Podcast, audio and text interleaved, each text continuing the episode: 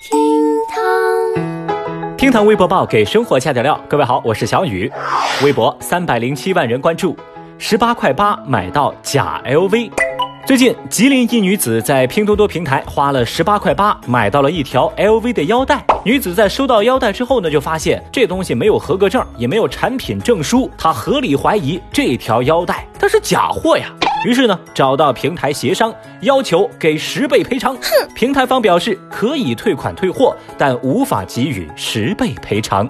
那沟通无果之后啊，女子表示气愤的想跳楼。哦，消息登上热搜以后，路易威登官方给出回应说，没有在刚才说的那个电商平台授权。如果消费者有需要，请到路易威登的官网上购买相关产品。十八块八买到假的 LV，这样的消费行为呢，也让微博网友们议论纷纷。有看笑话的人就表示说啊，十八块八想买 LV 正品，这女的是个傻子吧？不少人也嘲讽说啊，嚯，跳楼就不必了，应该拉去精神病院看看脑子。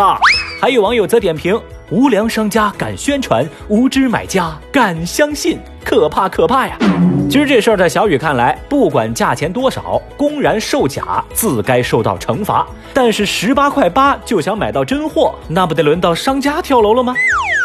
实话实说，被人骗呢，有时候是防不胜防的。但终归咱不能自个儿骗自个儿吧？小雨，我寻思哈，也许正是因为那十倍赔偿，才有了这女孩拿十八块八买到正品的自信吧？你在教我做事啊？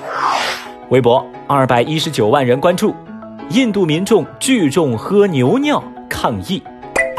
印度一个印度教组织在新德里举行了一场喝牛尿派对，有两百多名信徒是参与了活动。他们相信喝牛尿可以抵御新冠病毒，但是印度政府和科学家都说了，现在还没有有效的药物和疫苗用于新冠病毒。但这些人他不信邪嘛？一直以来，三哥在抗疫新冠疫情这事儿上的操作呀，就让微博网友们感到十分的困惑。从恒河水可以治疗新冠肺炎，到练瑜伽可以预防新冠肺炎，到洗牛粪澡可以抵御病毒入侵，再到如今喝牛尿抗议，这一次次突破想象的迷惑行为，终于开始让部分网友有点适应阿三的节奏了。有人就说嘛：“嗨呀，这谁顶得住啊？这集我没看过哟。” Oh no！还有网友表示：“你们这个法子不对啊，路走弯了。正确方法是牛屎内服，牛尿外涂。”说到这儿啊，小雨我不禁担心，这印度的牛要喝多少水才能供得起这些人呢？哦吼，拜托，防疫靠的是科学，不是玄学。微博一百七十一万人关注，女子被隔离，坚持要喝矿泉水。豌豆公主病的日常。最近一段发生在上海浦东某隔离点的视频曝光，引发全网关注。视频显示，一名从海外归来的被隔离女子，因为喝水问题跟工作人员发生争执，还想冲出卡点，闯出隔离地点。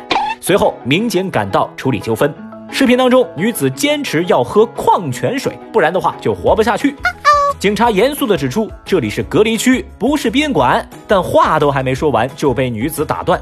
这女孩说了，就算是隔离区，也要保障人权呢。我都三天没喝水了。嗯，原来该女子想喝矿泉水，而且想把快递也寄到隔离区，由此就跟工作人员发生争执。工作人员也说了，隔离区里有开水壶，大家都是烧开水喝的。但女子坚称，开水里面有杂质，没法喝。最后，民警再三强调。隔离区不是拿给你旅游的，请配合我们的工作。K.O. 针对此事，有网友认为女子的表现太气人了，特殊情况应该理解配合执法人员的工作呀，别添乱呐。你有什么可豪横？也有网友认为，不论对错，特殊时期希望大家都能相互理解嘛。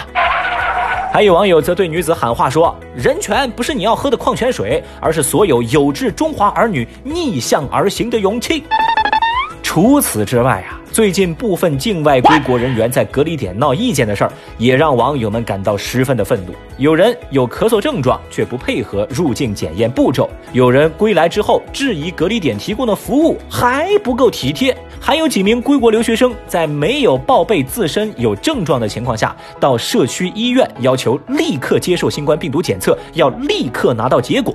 此后呢，又拒绝在隔离点用餐，还扬言要打电话叫警察来现场做示范，如何在隔离点吃饭。